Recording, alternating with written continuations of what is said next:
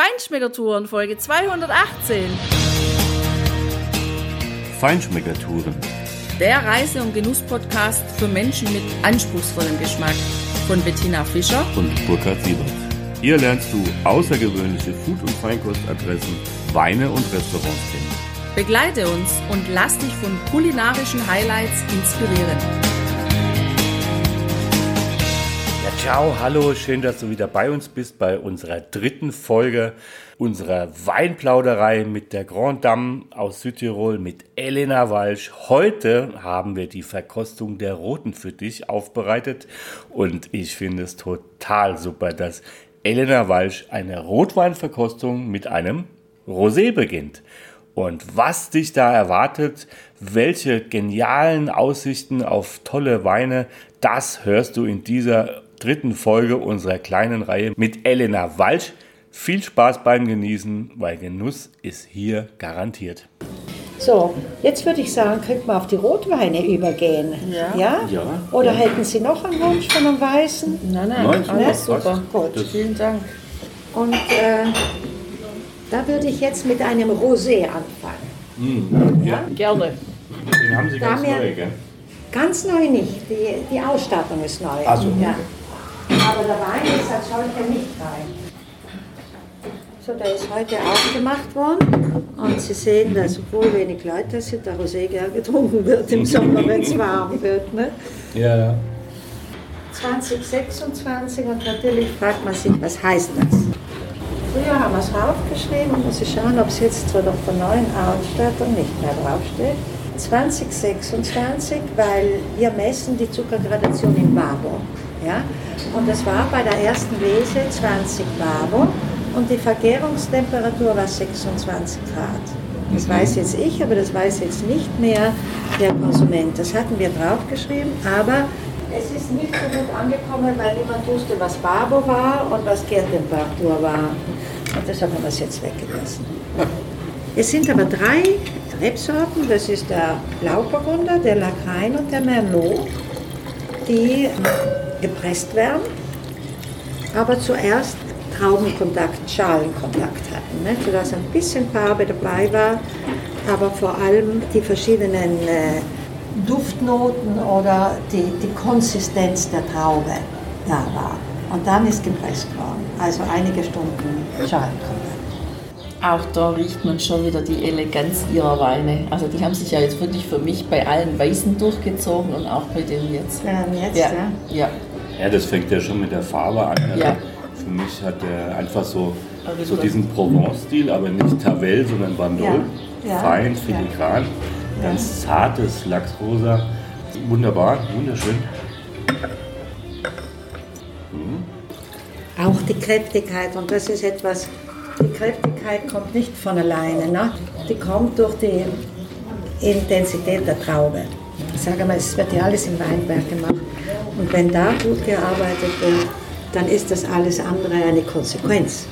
Ja. Ein Önologe muss, äh, muss springen oder muss äh, zaubern, wenn er schlechte Ware kriegt. Wenn er gute Ware kriegt, dann, dann tut er sich vielleicht. Ja. Also das finde ich jetzt wirklich spannend. Ja? Vom reinen Ansehen des Weines würdest du auch was ganz Leichtes erwarten, Tina, oder? ja, aber ich So. habe was ganz anderes im Mund. Und genau, also richtig konzentrierte Aromen, sehr kräftig eigentlich für ein Rosé, was ich super spannend finde, was ich sehr schön finde, weil es ja auch gut zu einem Fleisch einfach auch Ja, zu ja, ja, genießen. Sie. Wunderbar. ne? Als Aperitif so oder einfach zum Trinken so, auf der Terrasse natürlich, aber ein, ein super Begleiter auch für auch durchaus was Gegrilltes oder so. Ja, ja, ja, ja.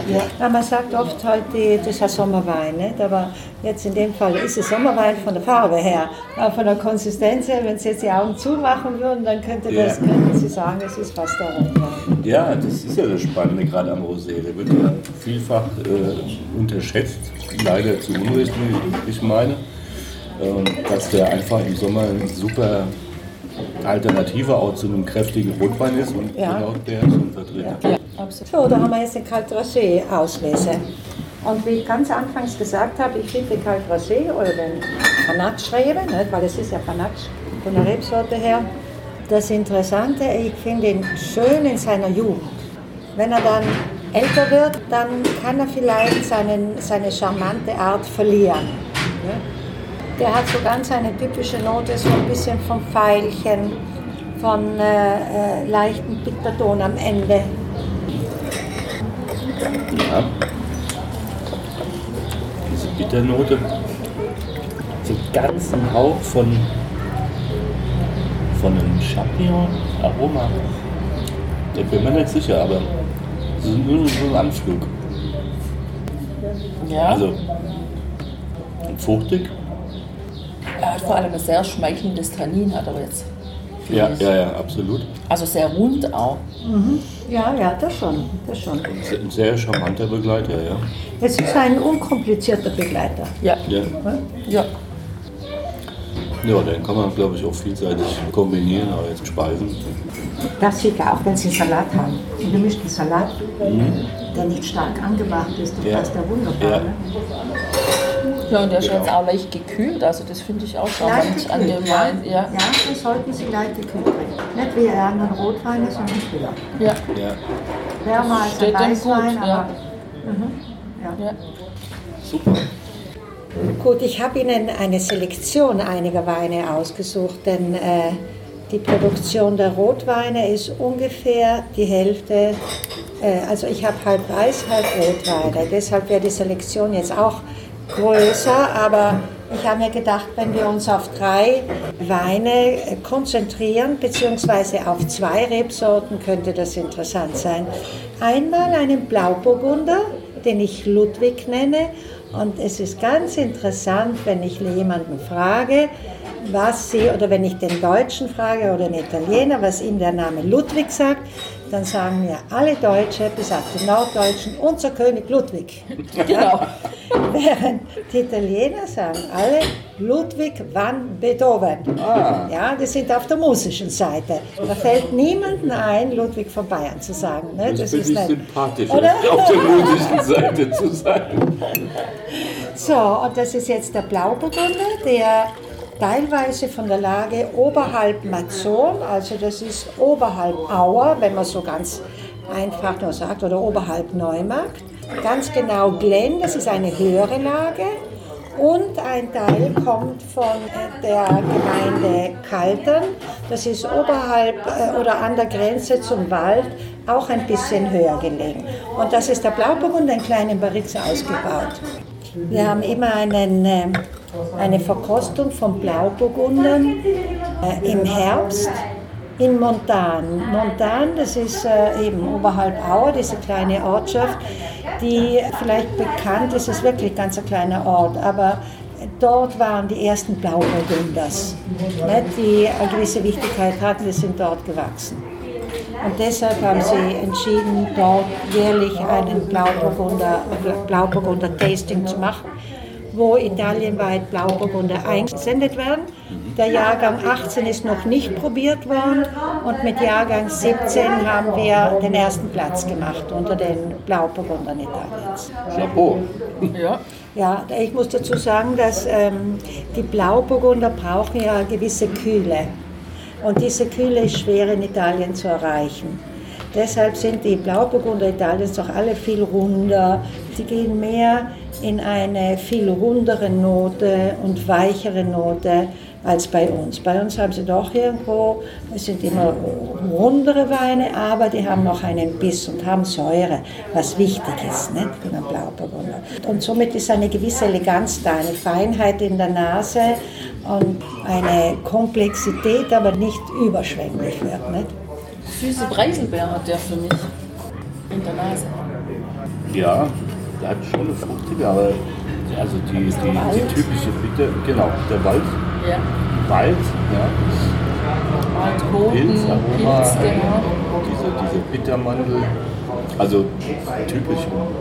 Wir sind jetzt nicht so die, die absoluten. Fachleute oder für ja, Pinot Noir, ne? Ja, ja. Eigentlich oder Spätburgunder bei- in Deutschland genannt wird. Aber ich glaube, der, der hat schon, also von der Stilistik geht er durchaus in, ins Burgund. Ne? Ja, es, er schaut mehr nach Burgund als in andere Gegenden. Nicht? Ja. Ja, Ja, ist Er hat diese Feinheit und diese Eleganz, diese Leichtigkeit eines Rotweines, die aber doch eine Konsistenz hat. Ne?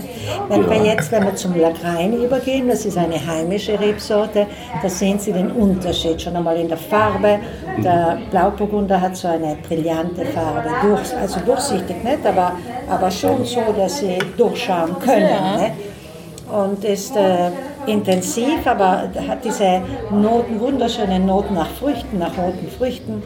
Und durch den Ausbau im Barrique reicht es sich mit Tanninen auch an. Ne? Ja, aber die sind auch wieder ganz elegant, die Tannine. Also, ja, ja, fein poliert. Eleganz. Das Barrique soll ja eine Hilfe sein, nicht eine Überdeckung sein, was oft der Fall ist. Ne? Genau, ja. Denn das soll, äh, das soll die Traube, ja, die Traube nicht überdeckt werden von diesen äh, Tanninen, sondern sie soll mh, mit einbezogen sein und den Wein irgendwo in der seiner Komplexität komplexer und runder machen. Ja. So, jetzt haben wir einen, zwei verschiedene Lagreins hier und ich habe Ihnen ganz bewusst den Lagrein gezeigt, obwohl ich auch den Blauburgunder habe und den Cabernet habe, aber alle können wir ja nicht kosten. Lagrein, also der Unterschied von diesen zwei Weinen. Nicht? Wenn Sie jetzt das Etikett lesen, sind wir wieder beim Etikett wie beim äh, Gewürztraminer. Einmal habe ich das Etikett mit den Bergen. Und das Etikett mit den Bergen, das sind unsere Dolomiten, die wir im Rücken haben. Und nach vorne ist die Sonne. Das heißt, vom Süden sind wir von der Sonne geküsst. Das ist ganz typisch für die Südtiroler Weine, dass sie von der Kälte von Norden geschützt sind und nach Süden hin offen sind. So, Lagrein ist eine heimische Rebsorte, die sehr gern angebaut wird und sehr gerne getrunken wird, weil sie doch, wenn Sie so jetzt die Farbe anschauen, diese Kräftigkeit übermitteln. Früher war es ein eckiger Wein, der sehr säurebetont war und im Laufe der Zeit hat man gemerkt, dass je weniger wächst, desto besser und geschmeidiger kann er werden. Leichte Kräftigkeit. Ne, Das ist so ein Kraftwein irgendwo. Sie merken die Sonne, die drauf scheint. Und die Fülligkeit, der ist wunderbar zu jedem Braten, zu jedem Fleisch. Aber auch zu Pasta trinken. Er ist äh, gut einsetzbar, weil er eben diese Weinigkeit auch mit hat. Ja. Nicht? Ja, sehr trinkiger Wein auch. Er ist trinke, gell? Ja. Also ganz tolles Aroma für mich. Diese dunklen Beeren. Ja, und so Und, zimtig auch irgendwo. Ja. Nicht? Ja, genau. Also würzige Noten hatte ich, also ein bisschen Pfeffer auch mit Zimt, genau. Also ein toller Rotwein, der also kräftig auch durchaus, ja, also kommt der Farbe. Kommt der Farbe gerecht, nicht? Genau, weil man, richtig. man vermittelt oft die Farbe mit der Kräftigkeit, was nicht immer der Fall ist, aber in dem Fall ist es schon so, nicht? also Ja. kräftige Farbe. und- Das Also ist ja auch eine, Tagliatelle mit Ragout, die werden ja, auch ja, dazu. die werden dazu. Ja. Wildschwein-Ragout noch besser. Auch weil da so ein bisschen, Wildschwein hat ein bisschen süßliche Noten. Genau, ja. Und Das passt dann so Ja. sehr gut. Ja. So, und jetzt zeige ich Ihnen dieselbe Version. Also dieser Wein ist im äh, Stahltank und im großen Holzfass ausgebaut worden. Und jetzt gehen wir auf einen Lagrein über, das ist Vigna Castel-Ringberg. Also der kommt von der ganz bestimmten Lage, wo ich dann auch bei Lagrein den unteren Teil der Rebe köpfe. Hm? Da bin ich am Anfang sehr kritisiert worden, man hat, mich gefragt, Frau Weich, was setzen Sie denn da an, was pflanzen Sie denn, was ist das für eine Rebsorte? Dann habe ich gesagt, das ist der Lagrein. Dann haben sie mir geantwortet, nein, nein, Sie kennen sich ja nicht aus. Nicht? Also dann habe ich gesagt, ja, aber Sie wissen nicht, dass ich die Köpfe, ja, die köpfen und dann, was machen Sie mit dem Rest? Der fällt zu Boden, weil er nicht reif genug ist. Denn der Lagrein braucht eine Reife. So, und jetzt probieren Sie nochmal. Da bin ich gespannt. Und der ist 100% im Barrique ausgebaut. Da bin ich auch gespannt. Danke. Die, die viel konzentrierte. Der hat eine wunderbare Nase. Ja. So, die Weine von dieser, von dieser Serie, die haben nie die primären Aromen. Die haben immer, sie müssen zweimal reinriechen und dann merken sie die Fülligkeit der Duftnoten, die im Glas sind. Also auf jeden Fall ganz intensiv rote Früchte und für mich steht im Vordergrund so eine ganz dunkle, süße Brombeere. Ja? Ja, Ja. genau, die habe ich auch. Und das Barrik umschmeichelt den Wein. Also wirklich, der wird richtig getragen von dem Barrik. Das ist unheimlich schön, die Ist Verbindung. ja? Herrlich. Oft sagen Leute, wenn ich sage, wenn ich, zwischendurch bin ich mal hier, ne? also nicht, äh, zwischendurch komme ich noch. Auch um zu hören, was die Leute sagen. Ne? Dann sage ich, ja, wollen Sie einen Barrikwein? Nein, Barrikwein will ich nicht. Sag ich, was wollen Sie, ein Barrikwein? Ja, das sind immer so Holz und so. Ja, probieren Sie mal den. Dann sind Sie ganz überrascht. Ne? Weil ich sage, ja, das schmeckt man ja nicht, das Holz.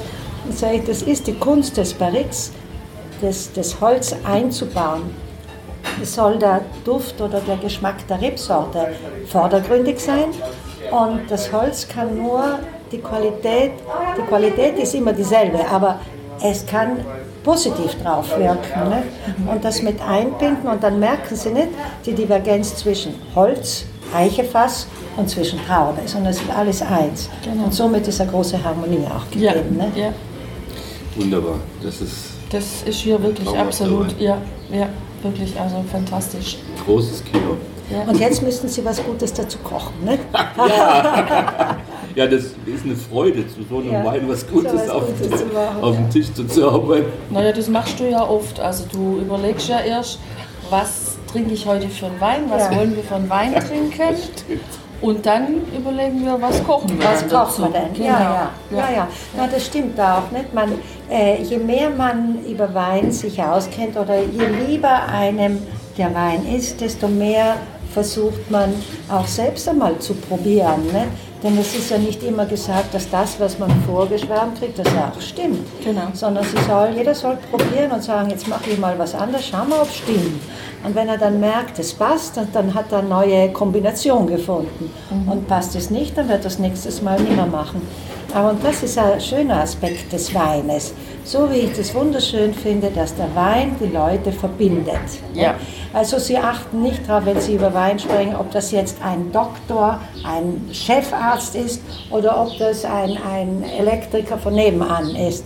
Denn wenn Sie sich über Wein auskennen, dann lösen Sie sich von Ihrer Arbeit und gehen in diese Genusswelt hinein, die sei es für den einen als auch für den anderen Genusswelt ist. Ne?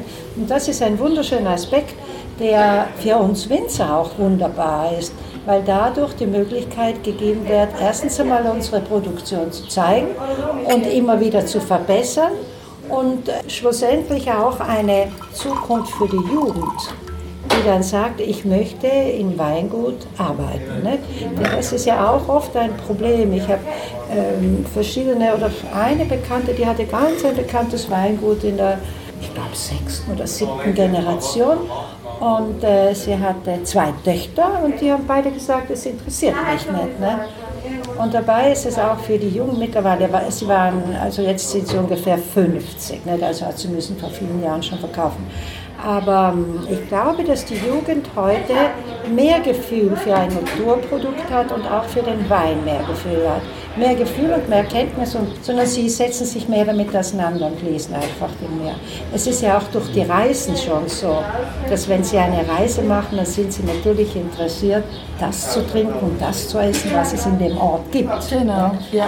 Und das ist ja eine wunderschöne Arbeit, die Sie haben, denn es ist gar keine Arbeit mehr, sondern es ist eine Freude jedes Mal, wenn Sie herumfahren, weil Sie was Neues entdecken. Ja, natürlich, so ist es. Also über, über die Weingläser, über die Teller lernt man eine Region, eine Stadt, ein, ein, Ja. ein Dorf eigentlich mit am besten kennen, weil dahinter stecken ja auch immer Geschichten, Ja. die Geschichten dieser Region, dieser Stadt und das macht das wirklich faszinierend. Ja. Ja.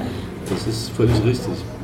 Ja, herzlichen Dank, Frau Walch. Das war ein wunderschöner Nachmittag bei Ihnen im Bistro, bei strahlend blauem Himmel, Sonnenschein, wunderbaren Weinen auf dem Tisch, ganz tolle neue Weininspirationen haben wir mitgenommen und Ihre Geschichte, die war spannend zu hören, wie Sie als Architektin zum Wein gekommen sind. Herzlichen Dank, es hat uns unheimlich viel Freude gemacht und wir wünschen Ihnen auf jeden Fall weiterhin ganz viel Erfolg bei allem, was Sie tun. Ich danke Ihnen herzlich, Ihnen beiden, denn es ist eine Freude, wenn man das mitteilen kann und wissen, dass Sie das wiederum auch mitteilen, Ihren Zuhörern, Ihren Podcast-Zuhörern. Und ich finde das unheimlich wichtig, dass diese Mitteilungen gemacht werden können. Und ich hoffe, dass so viel wie möglich Zuhörer da sind, die das auch mit Freude verfolgen und vielleicht eines Tages die Neugierde haben zu sagen, stimmt es überhaupt das, was Sie gesagt haben? Also kommen Sie her und werden sehen, dass es das Bistro hier in Tramin gibt. Und dann gibt es noch in der Saison, also im Winter ist es geschlossen, Schloss Ringberg. Da haben wir auch wiederum ein kleines Bistro und einen Weinverkauf mit Anbietung von äh, Weinbergsführungen, während es hier Kellerführungen gibt. So, dann bedanke ich mich recht herzlich bei Ihnen. Ja, ich bedanke mich auch nochmal ganz herzlich und wir stellen natürlich die Adressen, die zu Ihnen führen, auch bei uns auf die Shownotes ein, dass unsere Hörerinnen und Hörer das auch direkt dort anklicken können. Und natürlich du, liebe Hörerinnen, liebe Hörer, Elena Walch hier in, im schönen Südtirol in Tramin ist ein absolutes Muss. Kein Muss in dem Sinn, sondern ein wunderbares Genusserlebnis, das du dir auf gar keinen Fall entgehen lassen darfst. Und in dem Sinn viel Spaß beim Genießen. Mach's gut, bis bald und ciao, ciao, arrivederci. Herzlichen Dank. Arrivederci anche da parte mia. ciao.